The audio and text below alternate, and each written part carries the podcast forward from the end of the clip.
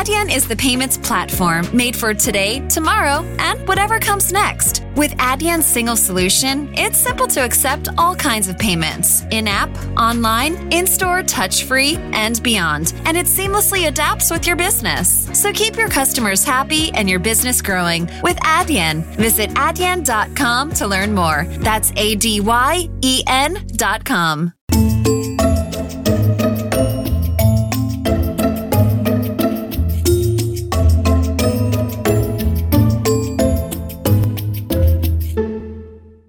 que é que é transformação digital? Realmente, transformação digital, eh, hoje em dia, eh, cada pessoa usa este termo para as mais variadas coisas. Nós até fizemos um estudo recentemente sobre isto que, é muito interessante. O que é que é transformação digital? Eh, para mim, para mim, mais do que a transformação digital, o, o que está a acontecer hoje no mundo empresarial e no mundo no, no mundo de uma forma geral, é que o, o cliente passou a ter um poder incrível. O cliente hoje em dia tem um poder porque tem muito mais informação, sabe muito mais quem é que são uh, todos os meus concorrentes, todas as outras ofertas que há e ganhou este poder maravilhoso de pode trocar facilmente. Muito mais facilmente que alguma vez na história conseguiu. Qual é que é a única maneira que as empresas têm de uh, trabalhar esta nova realidade? Para mim, é o caminho digital. É uh, pensar o negócio, pensar a colaboração, pensar os pontos de toque, pensar a presença uh, tanto online como até offline, tudo de uma forma digital. Porque só com a tecnologia é que conseguimos ter coerência em todos estes pontos de estoque, para que o cliente nunca queira sair dos nossos produtos ou dos nossos serviços. É assim que eu vejo a transformação digital, é a hipótese que as empresas têm de conseguir satisfazer o cliente em todos os pontos de toque que têm com ele, que hoje em dia uh, são muito mais. Antes havia um pequeno ponto de toque, que era talvez o contacto das áreas comerciais ou o marketing uh, e publicidade e comunicação, hoje temos os sites, temos as redes sociais, temos, uh, uh, temos quando um cliente telefona para a empresa, quando um cliente recebe um e-mail de alguém da empresa, quando um cliente vai ao site da empresa, quando um cliente abre o produto uh, com o seu conteúdo. Portanto, há tantos pontos de toque que só o caminho digital é que permite mesmo às empresas serem competitivas continuamente. Sem o caminho digital, o que é que acontece? Vamos ser sempre mais lentos. Mais lentos a chegar a tudo, provavelmente mais incoerentes, porque vamos ter umas partes tratadas e outras partes não tratadas. E por isso o que acontece nas empresas que não seguem o caminho digital, e o caminho digital não é comunicar por Zoom ou, ou, ou usar tecnologia aqui ou lá, ou até ter um software de faturação, não é isso que é o caminho digital, é, é todo este pensamento, tanto para o negócio como para as pessoas, para conseguir que os clientes estejam muito mais satisfeitos. Quem não segue o caminho digital, qual é o problema hoje em dia? É ultrapassado por quem segue. Enquanto que antes via-se muito uh, o caminho digital e a, transição digital para crescer, para ir a outros mercados, fazer mais coisas, hoje, hoje não. Hoje é para sobreviver. Porque quem não o fizer a concorrência vai e ultrapassa. Portanto, esse é muito, é muito o meu conceito de eh, transição digital. Que eu até costumo usar uma frase que eu vi uma vez num aeroporto nos Estados Unidos, que era um grande anúncio, isto já há uns 10 ou 15 anos, que dizia Every business is a software business. Que diz que uh, para uma empresa ser bem gerida, para os colaboradores levarem ao limite a capacidade de colaboração, etc., é preciso software, é preciso tecnologia. Portanto, o que é que as empresas têm que pensar? Que elas próprias são um negócio de software. São um negócio de software para que as pessoas consigam dar o melhor de si próprias, têm que ter o software todo a funcionar muito bem. Depois, para conseguir os melhores produtos os melhores serviços ao mais baixo custo, é preciso software para otimizar os processos todos. Portanto, cada vez mais eu acredito que se a empresa se vir a si própria como o software é parte essencial do meu negócio, mais depressa vai ser mais competitiva, vai ultrapassar a concorrência. Portanto, de uma forma geral, esta é a minha visão da transição digital e do caminho digital e da digitalização das empresas, eh, que é muito mais do que comprar um software de gestão ou, ou passar a usar o Teams ou o Zoom para comunicar nestes momentos de pandemia. Nós fizemos um estudo recentemente, a PHC em conjunto com o Expresso, e, e fomos inquirir 500 PMEs, 500 empresários de, de pequenas e médias empresas. E deu vários indicadores. Um é, alguns acham que a pandemia acelerou a, a transição digital, mas a maior parte acha que está tudo na mesma. É verdade que a pandemia acelerou uma parte importante da transição digital, que é o remote work. Muitos de nós acreditavam que não era possível o remote work. Não no caso da PHC, que já tínhamos política de remote work, mas eu falava com muitos CEOs meus amigos e não, não, isso não é possível, não é possível. E isso acelerou bastante, porque fomos obrigados a experimentar dois meses remote work e, uh, uh, embora muitos negócios estejam a sofrer imenso, o mundo não acabou e algumas empresas até notaram um grande aumento de produtividade e tudo. Aí acho que houve um grande aumento. Mas no conceito de digitalização do negócio, houve um, um incremento, sim. Uh, há uma, muito maior preocupação com mais automação, uh, empresas que de repente as pessoas já não estavam no escritório, começaram a pensar: não, eu tenho que ter o meu sistema acessível em qualquer local e a qualquer momento. Nesse aspecto também houve alguma aceleração, mas ainda não vejo o que se, o que se dizia em alguns, algumas parangonas de acelerou 10 anos a transição digital. Não, não me parece que isso esteja a acontecer, mas também me parece que ano após ano estamos a acelerar. Acho que mesmo este ano e o ano anterior foi muito melhor que há dois anos e a velocidade a que as empresas têm aderido é maior. Também tem a ver com, com o que estavas a falar de uma certa transação, transição geracional. Há uma determinada geração que tem menos apetência do que a geração mais recente. Um, vi um estudo muito interessante da apetência por tecnologia de pessoas abaixo dos 40 anos é completamente diferente da apetência por tecnologia acima dos 40 anos. O que significa que aqui depende muito de quem é que está a gerir a empresa. Se é a geração anterior ou se é a geração atual. Se for a geração atual, há uma apetência incrível por este pensamento. Eh, se é a geração anterior, há uma, um bocadinho mais de resistência. Eh, e como estamos a, a fazer a passagem de gerações, acho que agora a tendência é uma grande aceleração e nós na PHC estamos a sentir isso. Nós estamos há cinco anos a bater recordes de vendas, porque nós, enfim, nós trazemos a transição digital uh, para os negócios e, uh, e uma empresa que tenha esta mentalidade de o digital não é só para fazer faturas, mas sim para agregar toda a empresa, para ter os processos todos automatizados, para ter as pessoas a colaborar em alto nível, eh, isso sim é uma transição digital forte, nós temos as soluções para isso tudo e estamos a assistir a maior procura disso, portanto, eu vejo o copo meio cheio, não acho que tenha acelerado assim tanto, mas está, está a evoluir e, e principalmente na área do remote work e, e, e da, da, distribuição e do acesso ao sistema via internet, etc., aí sim houve alguma aceleração, é verdade.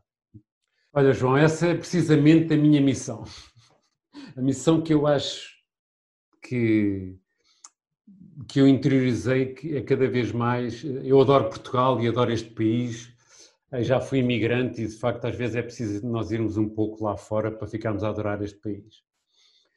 E o que eu gostava de fazer por este país é ajudar as empresas a crescerem mais, a serem melhor geridas. E, e há algumas áreas que, eh, muitas vezes, mais por não haver propriamente o conhecimento do que não haver a vontade, que podiam ser muito melhoradas na gestão, na gestão das empresas. Eh, eu normalmente, eh, eu adoro estudar, adoro estudar gestão, eu acredito neste conceito da gestão descontraída, mas profissional. Nós temos que ser, ao mesmo tempo, descontraídos, leia-se descontraídos com acreditar que as pessoas são capazes de fazer as suas tarefas com autonomia, acreditar que a criatividade e inovação é um fator decisivo para as empresas crescerem e que isso só é possível com autonomia e as duas coisas combinadas só são possíveis com descontração. Porque se há autoritarismo, se há muito, muito uma atitude muito direcionista, se há microgestão, que era o clássico que eu via nas empresas portuguesas quando eu cheguei a este mundo há 30 anos atrás, isso não dá. Dá para empresas que fazem sempre a mesma coisa da mesma forma, mas como a gente já falou há bocado na transição digital, essas empresas estão literalmente condenadas. Mas para empresas que precisam de criatividade, para empresas que precisam reagir depressa, para empresas que precisam de criatividade e inovação, não dá. E por isso até é que eu escrevi, escrevi um livro que se chama Gestão Descontraída, mas Profissional, com uma série de dicas de como trazer um, um forte profissionalismo a uma série de áreas da empresa, mantendo a empresa altamente descontraída. Claro que uh, nem todas as culturas permitem adotar todas as, aquelas práticas, uh, nem todas as empresas aquilo se adapta, mas a minha ideia é que são muitas, muitas ideias e se as empresas adotarem algumas já podem dar um salto, já podem dar um salto de qualidade. Eu sempre me inspirei muito nas empresas americanas e nas boas empresas inglesas e australianas porque têm este espírito, as boas. Um espírito de que uh, se criares condições para as pessoas darem o melhor de si próprias, elas vão dar o melhor de si próprias. Claro que aquelas que com essas condições não querem dar o melhor de si próprias, têm que seguir outro caminho. Mas a maior parte das pessoas quer se realizar pelo trabalho faz parte da natureza humana. Portanto, se nós criarmos as condições para isso, nós temos surpresas incríveis de criatividade e de talento que, que não teremos se tivermos uma atitude de microgestão, se tivermos uma atitude de formalismo, numa atitude de sempre se fez assim para que mudar, isso não dá.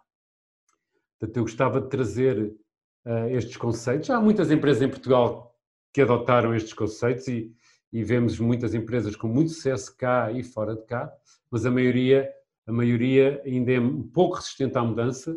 Também estou a sentir grande evolução aí, mas, um, mas muitas vezes são resistentes à mudança, não porque queiram ser resistentes à mudança, mas porque, de uma forma geral, expomos-nos pouco às boas práticas internacionais de gestão. Eu, uh, eu acredito que gestão é uma ciência e que não tem nada de bom senso o eh, Voltaire dizia uma frase que eu adoro, que é common sense is not common. Porque o meu bom senso é diferente do teu, é diferente de outra pessoa com outra educação, outra formação e outras crenças. Nosso, cada, os nossos bons sensos são todos diferentes. Se nós deixarmos a, a gestão entregue ao bom senso, vamos fazer as coisas mais ou menos sempre da mesma maneira. Mas se nós investigarmos, se nós estudarmos as boas práticas em cada área gestão de equipas, colaboração, processos, vendas, controle de custos, etc., nós podemos levar a empresa a outro nível. E é isso que eu tento o mais possível partilhar, que é uh, as boas práticas de gestão e a ciência da gestão estudaram todas as áreas em que podemos pôr as empresas a ser melhores.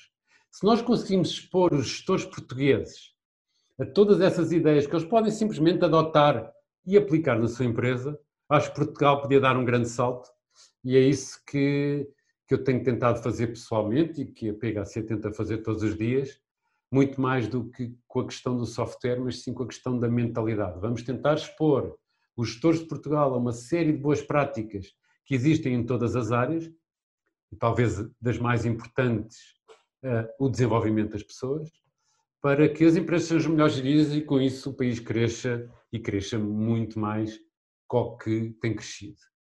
Os portugueses do Luxemburgo têm uma produtividade não sei quantas vezes maior que os portugueses em Portugal.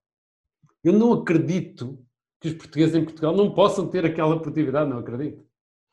Uh, claro que temos de melhorar a gestão e é por aí que eu vou, é, é por aí que eu acho que é a solução para o país e que é o papel das empresas. O Estado tem o seu papel, o governo tem o seu papel, os políticos têm o seu papel, mas as empresas também têm um papel muito importante no futuro do país e eu acho que é muito por aqui que as empresas podem ir, é uma, uma das alternativas, e eu tento, enfim, promover este caminho da boa gestão, da gestão com ciência, para que as empresas vão mais longe. Basicamente é isto. O que eu sinto à volta disso é a questão das 40 horas é sempre uh, uh, reflete um pouco esta mentalidade que eu acho que está a evoluir e talvez tenha tido uma aceleração com a, com a pandemia, que é como é que as empresas avaliam a produtividade de um colaborador.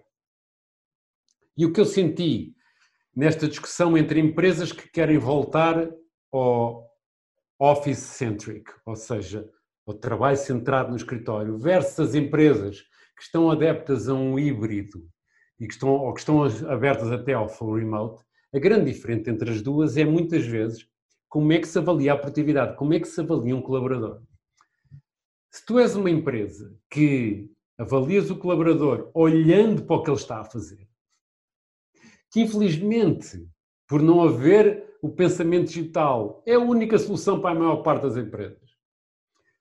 Então, se tu não estás a ver o que ele está a fazer, porque ele está a trabalhar em casa, ficas em pânico. Nas primeiras semanas e meses da pandemia, havia muitos líderes em pânico, muitos líderes com as pessoas não estão a trabalhar. E então telefonavam de 5 em 5 minutos, ligavam o Zoom de 5 em 5 minutos, e que isso nem deixa as pessoas trabalharem, é? além do que não transmite confiança e quando não se transmite confiança, a pessoa fica desengaged da empresa, fica com o compromisso muito em baixo. E... Isto não tem nada a ver com 40 horas. É? Entretanto, há uma nova visão sobre produtividade, que é, então, como é que eu, que antes avaliava a produtividade da pessoa pela observação, o que é que eu vou fazer agora? E é aí que está o que pode ser um grande salto na gestão das empresas, que é eu tenho que avaliar pelos resultados. Claro que a legislação está a quilómetros disto, é? porque a legislação é horas. Porque parte de um pressuposto antigo de que se eu trabalhar X horas vou ter X, Y de produtividade. Quando ah, há pessoas que em 4 horas produzem mais do que 5 pessoas em 8 horas. Portanto, ah, o mundo do futuro, um mundo em que o trabalho vai ser híbrido, um mundo em que vai haver muitas pessoas a trabalhar em casa porque estão a adorar. É um mundo em que as empresas têm que avaliar as pessoas pelos resultados e não pela observação. Isto implica um salto digital. Porque como é que tu medes os resultados em todas as funções da empresa? Como é que medes os resultados de uma assistente? Como é que medes os resultados de um programador? Como é que medes os resultados, uh, uh, enfim, meus? Como é que medes os... É, é, fácil medir os resultados dos vendedores, esse, pronto, é as vendas. Agora, e medir os resultados dos técnicos de suporte? É inevitável pedir aos clientes para avaliarem o trabalho. Como é que isso acontece em digital? Não dá. Portanto, eu acho que a pandemia pode vir a acelerar o digital, porque o remote work e o hybrid work vai ser uma realidade, acima de tudo, que as pessoas querem, mesmo que as empresas não queiram. Portanto, as empresas, por causa disso, vão ter que evoluir a sua forma de avaliação, de, de observação para resultados. Eu acho que isto vai dar um grande salto, porque talvez um dos grandes problemas da produtividade em Portugal seja medir, observa, medir o trabalho em vez de medir os resultados para nós medirmos os resultados, temos que definir país, temos que definir as metas. Só isso é um pensamento de gestão que vai, vai fazer evoluir as empresas. Obrigado. Uh, com isto tudo, acho que é verdade, o Estado vai ter que acompanhar, ainda, vai, ainda está agora a pensar como é que vai legislar, legislar sobre o trabalho remoto, uh, mas acima de tudo, mais do que o Estado, é as empresas é que vão ter que fazer esta evolução. Uh, Assiste-se, eu vi ontem um, um, um, evento muito interessante de uma consultora americana que a maior parte das pessoas diz que a sua produtividade aumentou, a trabalhar em casa, mas a maior parte dos líderes diz que a produtividade está mais ou menos na mesma. O que é que isto significa? Isto significa que as pessoas gostam tanto de trabalhar em casa que, ou de trabalhar, nem que seja parcialmente em casa, que dizem que a sua produtividade está melhor, mesmo que não esteja. Qual é a preocupação dos líderes e dos gestores? É, mas, mas como eu, é por observação, eu quero é que eles venham para cá. O que é que vai acontecer? A concorrência de, pelo talento, que já é uma realidade hoje, vai ditar que se o que as pessoas querem é trabalhar, nem que seja uma parte em casa, as empresas que tiverem essa hipótese no seu, na sua oferta do novo trabalho vão ganhar os melhores talentos às que obrigam as pessoas a ir trabalhar.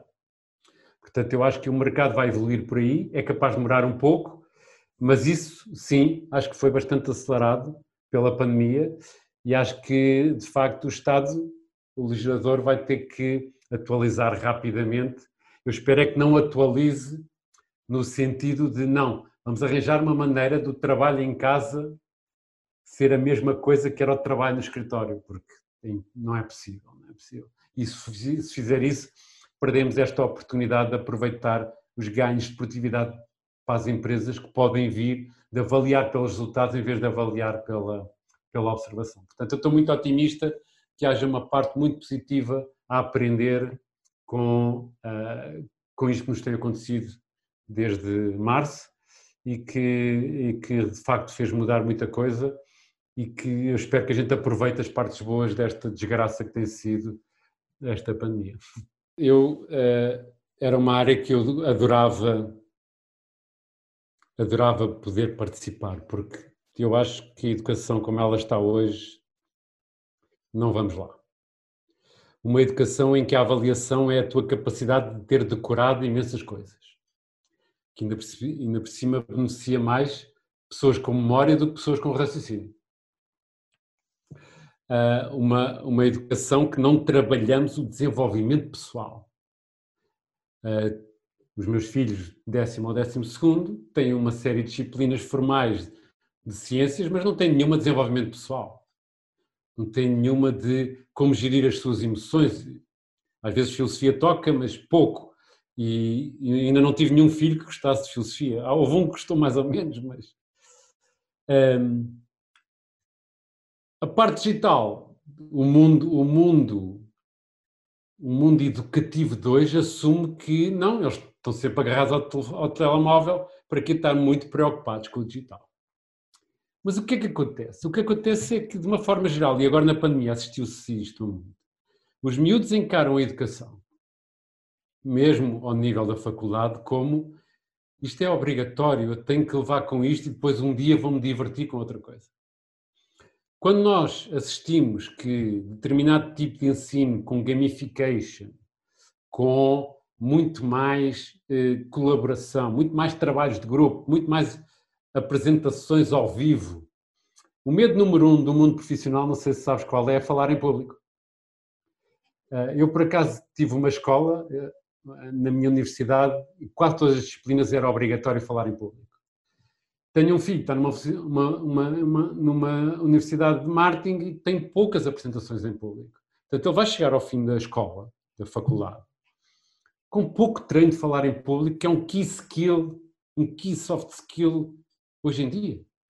E então, se pensarmos que no virtual ainda é muito mais importante falar em público, desde como é que colocas a voz. We're gathered here today to join Mike and Jill in holy matrimony.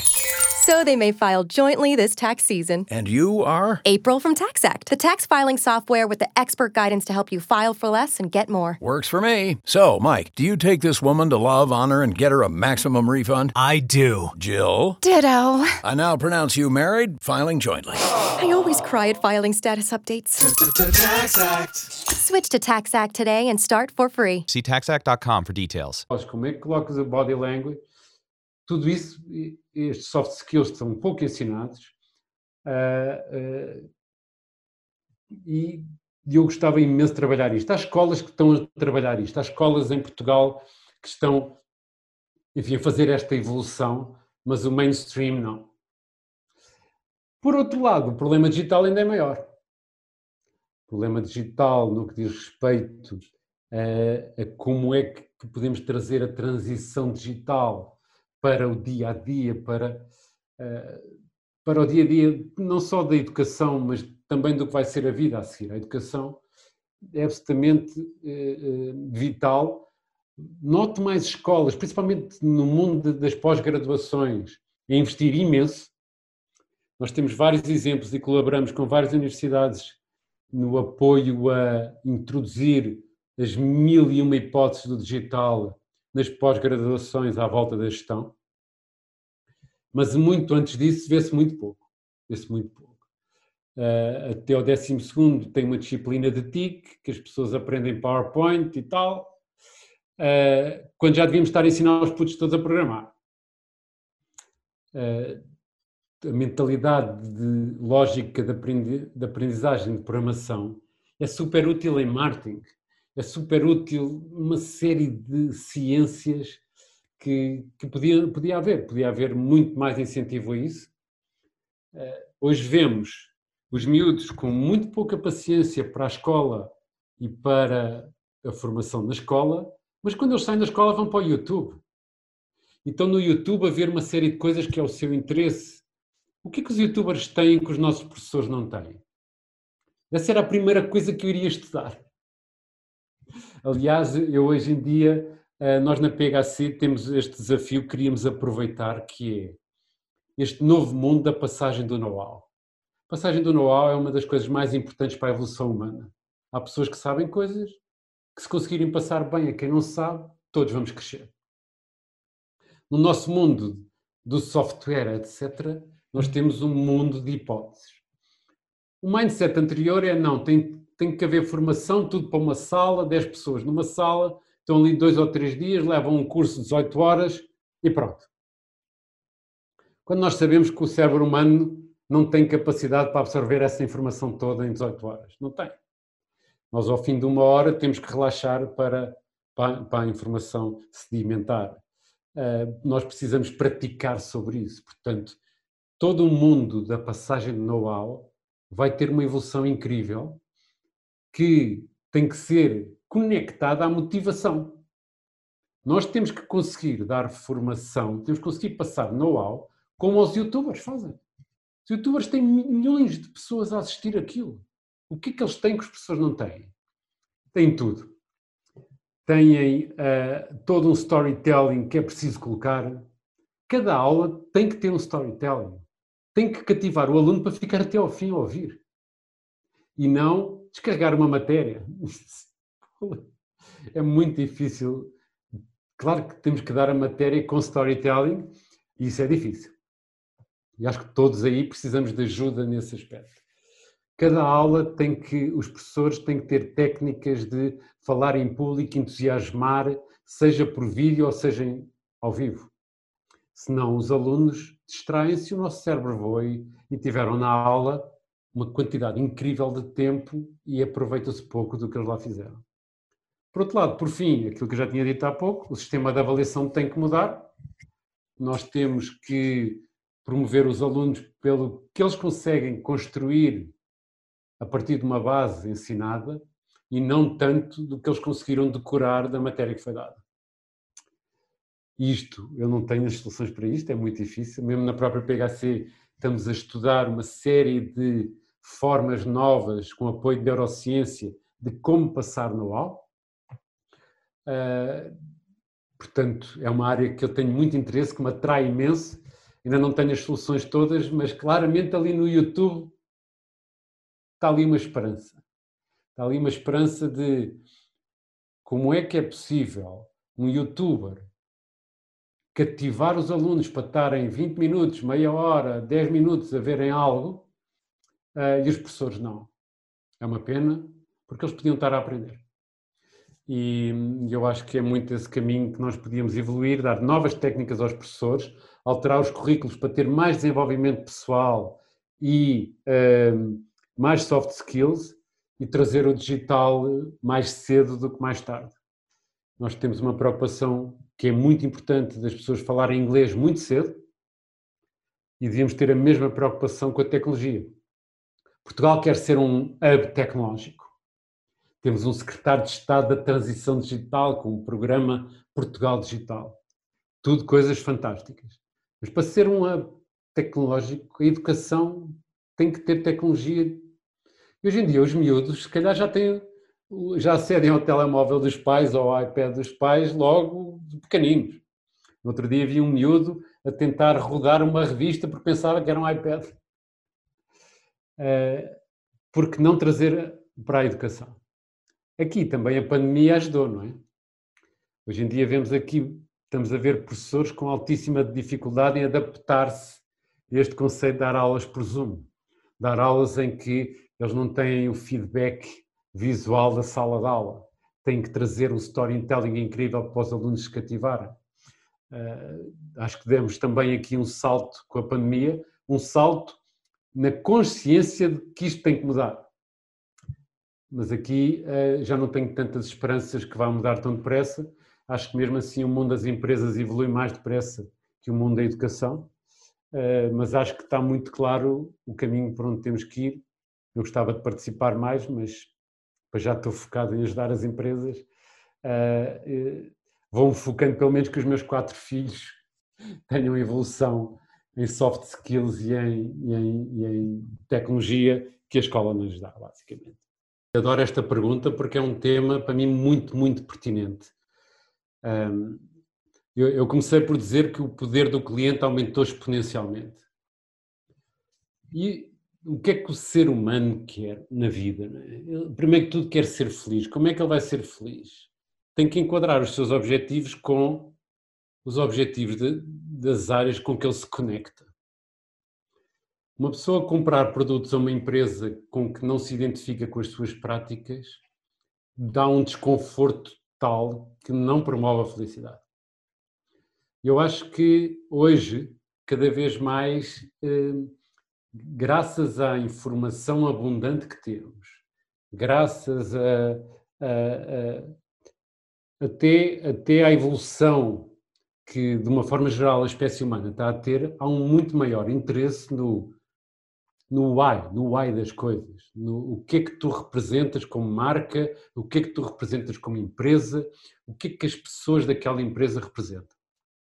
De antes dava para esconder porque de antes não havia esta informação toda, não é? Como de antes dava para esconder os talentos que a gente tinha e hoje os talentos são recrutados por LinkedIn quase todos os dias. Já não dá para esconder. Portanto, está a vir ao de cima quem tem valores aceitáveis e quem tem outros valores. E, nesse sentido, eu acho que uh, uh, todo o propósito que a empresa tem, todo uh, todo o porquê da empresa existir está a ter alto impacto em duas coisas. Uma, nas vendas. Uh, os valores que a empresa tem hoje em dia, se uma empresa está a favor do, do ambiente versus ter um produto que não concorre ao ambiente, hoje em dia tem um alto impacto porque as pessoas estão informadas e estão atentas. Mas também está a ter um impacto incrível que é nas pessoas que querem ou não vir trabalhar para a empresa. Hoje em dia é mais difícil uma empresa que não tenha estes valores de. Uh, que não tenha o seu propósito muito claro, trazer o melhor talento. Porque o melhor talento quer ir para um sítio que se encaixa na sua forma de ver o mundo. E de facto, esta, esta nova geração, uh, a seguir aos millennials, está muito mais interessada mas o teu objetivo é ter o lucro ou o teu objetivo é com esse lucro fazer alguma coisa de jeito? Ou no caminho para ter o lucro estás a fazer alguma coisa de jeito ou não? Estás a ajudar a sociedade? Estás a ajudar o país? E eu acredito, acredito imenso nisso. Acredito que o propósito das empresas hoje em dia não só é vital, como tem que ser ativamente comunicado, porque não haver propósito ou não se perceber o propósito uh, para esta nova geração não ajuda. Por isso eu acho que, uh, acho que todas as empresas têm que trabalhar o seu propósito, têm que perceber uh, o, porquê que existem, uh, porque acabou este mundo do objetivo da empresa é o lucro. Isso já acabou. Aliás, houve aqui há tempos um manifesto muito interessante de algumas empresas a dizer, americanas a dizer, o meu objetivo já não é o lucro, é a satisfação dos clientes, da sociedade. E, e acho ótimo isto, é já um passo. É um passo em que nós não podemos ter só o objetivo do lucro. Aliás, isso nem tinha muita piada.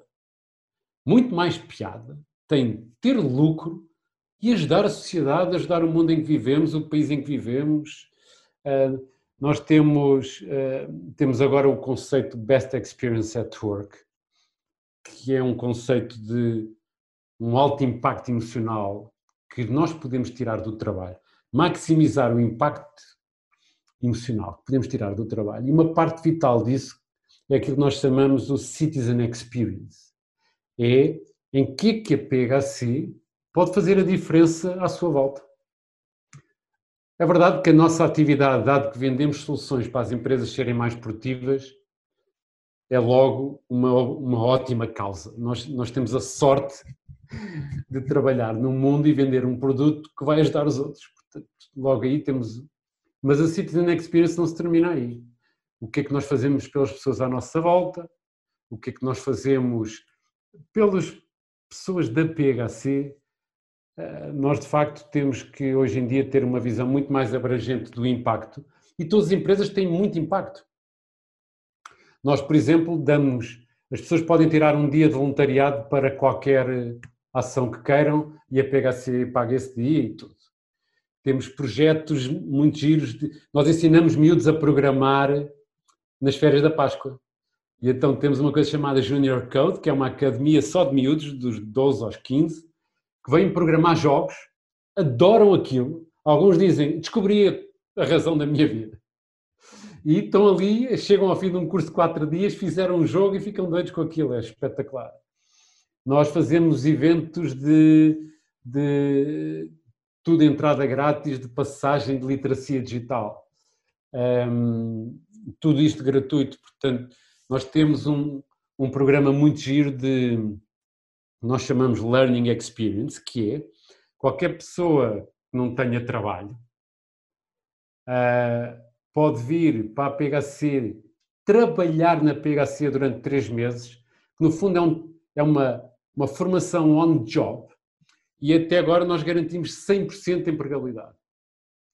Todas as pessoas que vieram, e, e nós ainda lhes pagámos para vir. Pagamos subsídio de refeição e mais uma, umas ajudas para os transportes, e depois arranjamos emprego para elas.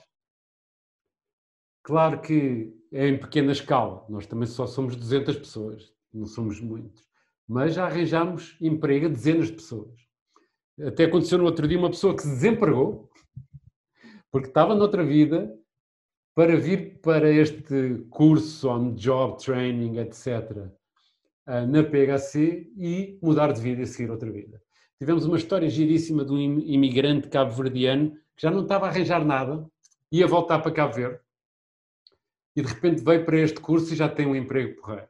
Portanto, uh, e, enfim, podíamos não fazer isto, podíamos, mas é muito mais giro se nós fizermos este género de coisas. E, e isto não traz um custo por aí além. Uh, é só uma questão de, de, de, foco na sociedade à nossa volta. Eu, eu costumo dizer uma coisa que é nós recebemos tanta abundância, nossa sociedade tem tanta abundância. Nós, eh, de uma forma geral, eh, claro que não estou a falar dos 20 e tal por cento, que eu tenho muito respeito de pessoas que vivem abaixo do limiar da pobreza, mas de uma forma geral, nos países desenvolvidos, há uma abundância muito grande. Compete às empresas ter um pensamento de devolver à sociedade um pouco dessa abundância. Eh, e eu acredito muito nisso e tento fazer isso, eh, enfim, na medida em que nós somos capazes, como é óbvio, mas eh, isso já me satisfaz bastante. Portanto, eu já me sinto bastante realizado por na PHC conseguir fazer todo este tipo de coisas e pensar que o objetivo da PHC não é só o lucro, mas no caminho para o lucro conseguimos ajudar gente, fazer a diferença na vida de pessoas e ajudar o país a crescer e, e a pensar de outra maneira também. No outro dia, no LinkedIn, ah, uma ex-colaboradora da PHC fez um grande elogio à PHC, tinha estado uns anos na PHC, depois decidiu ir por conta própria, nós demos-lhe todo o apoio e, eh, e ela foi ao LinkedIn dizer adorei trabalhar nessa empresa, é, é verdade tudo o que estão a dizer.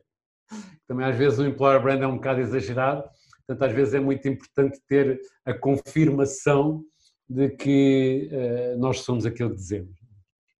Claro que também é verdade, nem toda a gente gosta de trabalhar na PHC, às vezes há pessoas que se vão embora chateadas e a vida é mesmo assim, nós não chegamos a todos.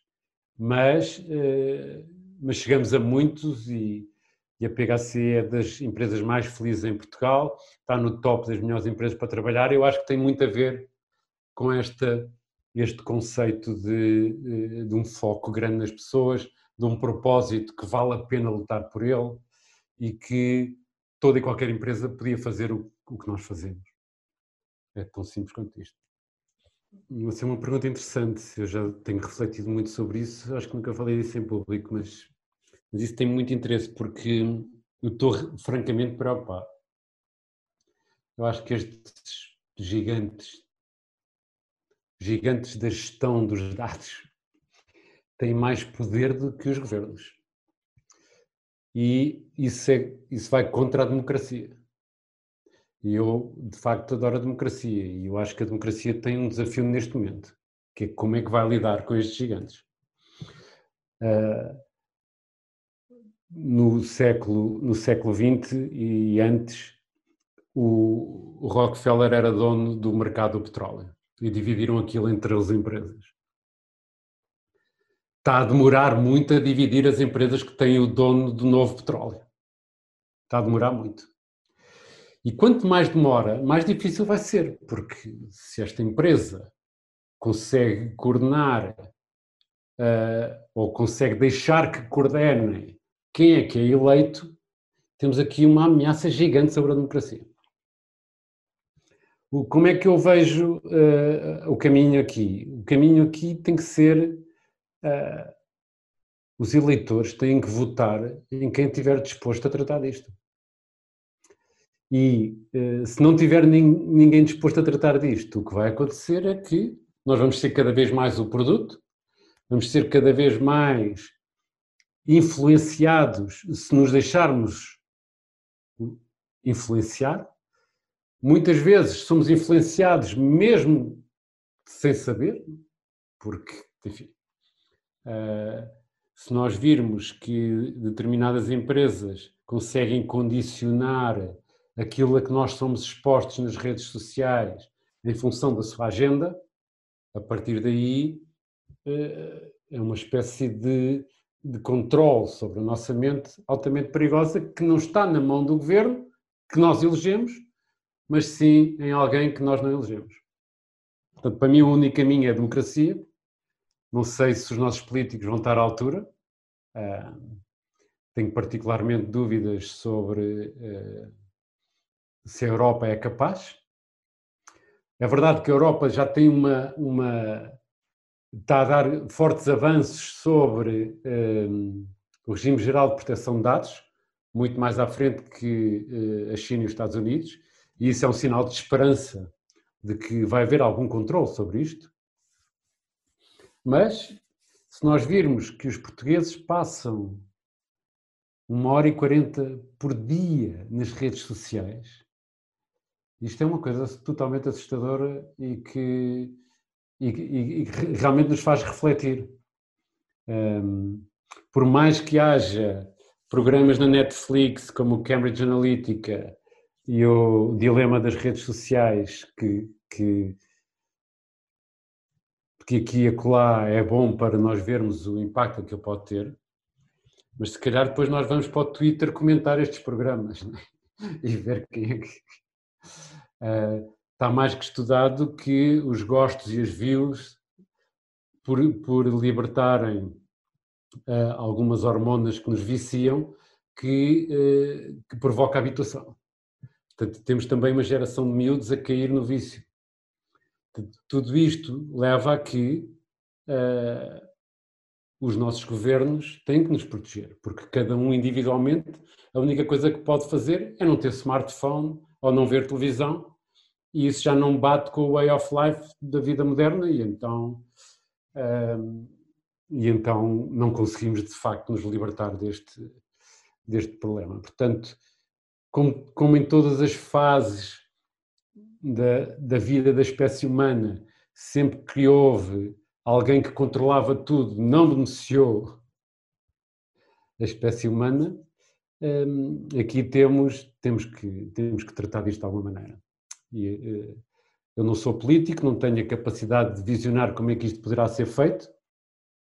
Gosto de pensar na economia de mercado, gosto que pelo menos sejam quatro e não seja uma, porque sempre competem umas com as outras. Uh, mas pronto, há uma muito maior que as outras e então pronto, não são bem quatro, é uma mais três, mas pronto.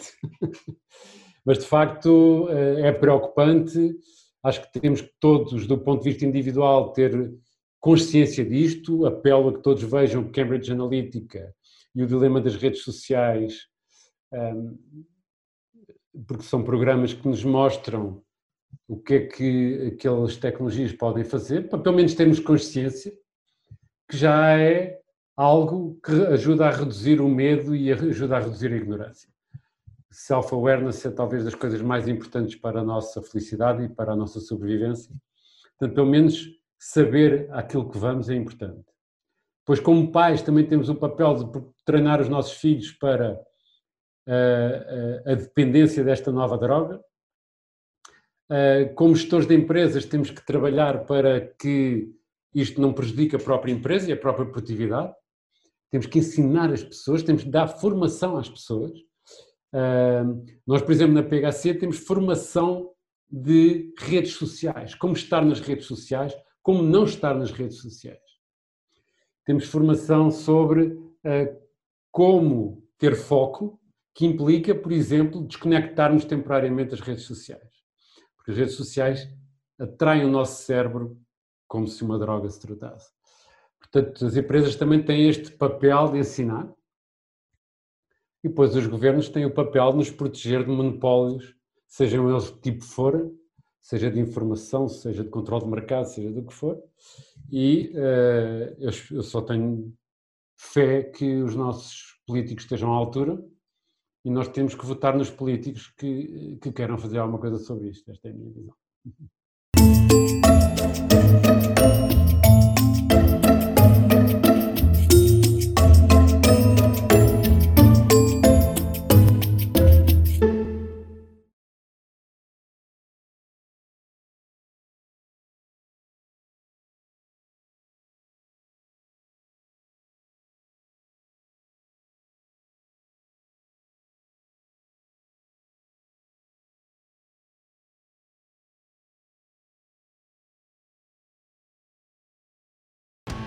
This President's Day, celebrate American legends with great deals at the Jeep President's Day event.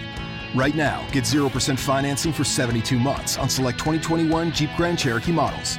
Excludes Grand Cherokee L, SRT, and Trackhawk. 0% APR financing for 72 months equals 1389 per month per 1000 finance for all qualified buyers through Chrysler Capital regardless of down payment. Not all buyers will qualify. See dealer for details. Take retail delivery from dealer stock by 228 2022. Jeep is a registered trademark of FCA US LLC.